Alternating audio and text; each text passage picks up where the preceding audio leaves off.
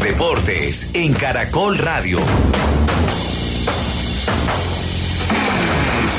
Independiente Santa Fe perdió 1 por 0 como visitante ante Gimnasia de Esgrima de La Plata de Argentina por la fecha 4 de la fase de grupos de la Copa Sudamericana. Con anotación de Franco Torres al minuto 90 más 2. En Santa Fe vio la tarjeta roja Wilson Morelo, mientras que en Gimnasia fue expulsado Felipe Sánchez. Esta derrota deja muy mal parado a Santa Fe en el grupo. Además, con la victoria de Goiás de Brasil 1 por 0 sobre Universitario de Perú. De esta manera, Santa Fe queda tercero de su grupo, con cinco puntos detrás de Universitario, que es segundo con siete, y Goiás, que es primero con ocho puntos. Hablamos ahora de Copa Libertadores de América. En este momento, Independiente Medellín es local ante Nacional de Uruguay. Vamos al fenómeno del fútbol en caracol.com.co y el canal de YouTube de Caracol Radio.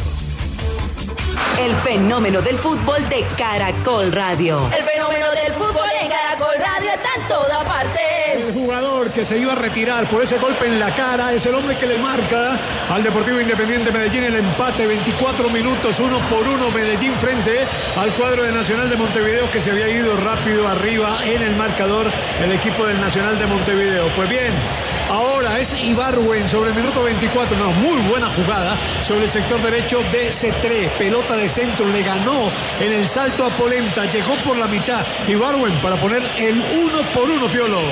Claro, se lo merecía Medellín, lo estaba buscando. Después del gol en contra fue. Le buscó por, por, eh, por el piso, ahora por el, por el centro y luego por la vía aérea, donde son muy buenos los uruguayos, pero le dieron de la misma sopita. Empate, lo mejor que el empate fue rápido. 26 minutos, Deportivo Independiente Medellín 1, Nacional de Montevideo 1, en el fenómeno del fútbol a través de Caracol. Gracias compañeros. Hablamos ahora de la Selección Colombia de Fútbol Sub-20. Mañana segunda jornada en el Mundial de la categoría. Sebastián Vargas. Hola Andrés Oyentes, feliz noche para todos. Última práctica hoy en la sede de San Lorenzo de Almagro. Todos los jugadores están en óptimas condiciones para el juego de mañana ante Japón. A este compromiso, tres de ellos llegan con cartón amarillo.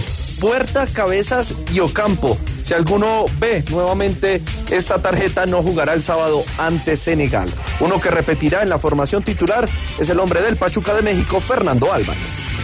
Sí, eh, estamos muy tranquilos, muy enfocados en lo que se viene.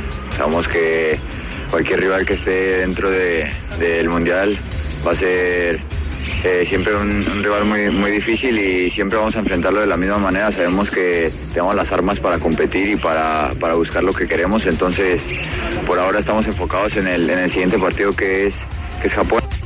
El único partido del Mundial Sub-20 entre Colombia y Japón fue en el año 2003 con victoria de la tricolor, cuatro goles por uno. Mañana el partido desde las 3 y 50 de la tarde por el fenómeno del fútbol de Caracol Radio desde La Plata, Argentina.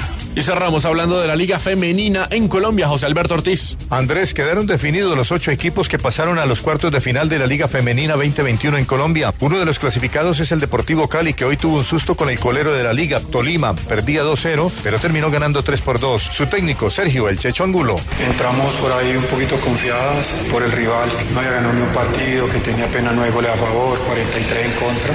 Y eso creo que pesó. Cometimos dos errores individuales y eso nos costó goles. Pero tenía la confianza en, en que en el segundo tiempo se podía revertir. Gracias a Dios los, los cambios que se hicieron entraron de la mejor manera y contribuyeron para remontar el partido. Los emparejamientos para estos cuartos de final quedaron así: América frente a Equidad, Santa Fe ante Cortuluá Jumbo Industriales, Atlético Nacional, Independiente Medellín y Deportivo Pereira ante el Deportivo Cali. Los ganadores de los cuartos de final clasifican a las semifinales.